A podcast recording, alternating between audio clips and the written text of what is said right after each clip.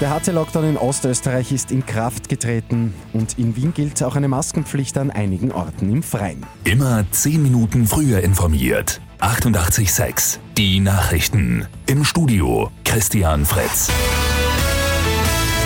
Seit Mitternacht gelten in Wien, Niederösterreich und auch im Burgenland wieder schärfere Corona-Maßnahmen.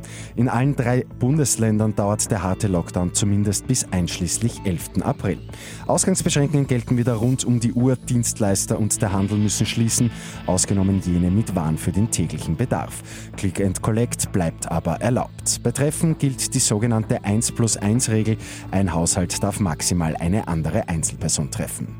In Wien gilt ab heute außerdem auf prominenten Plätzen im Freien eine FFP2-Maskenpflicht, nämlich am Donaukanal, am Stephans- und am Schwedenplatz sowie am Karlsplatz und am Platz zwischen dem Kunst- und dem Naturhistorischen Museum.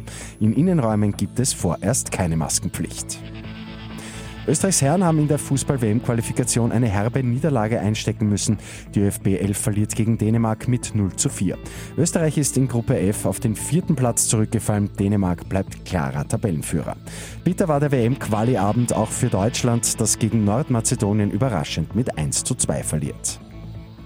Keinen Sechser hat es am Abend bei Lotto 6 aus 45 gegeben. Am Sonntag geht es bei einem Dreifach-Jackpot um rund 3,6 Millionen Euro.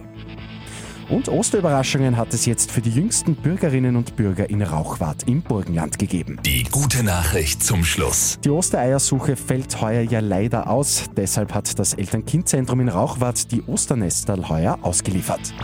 Mit 886 immer 10 Minuten früher informiert.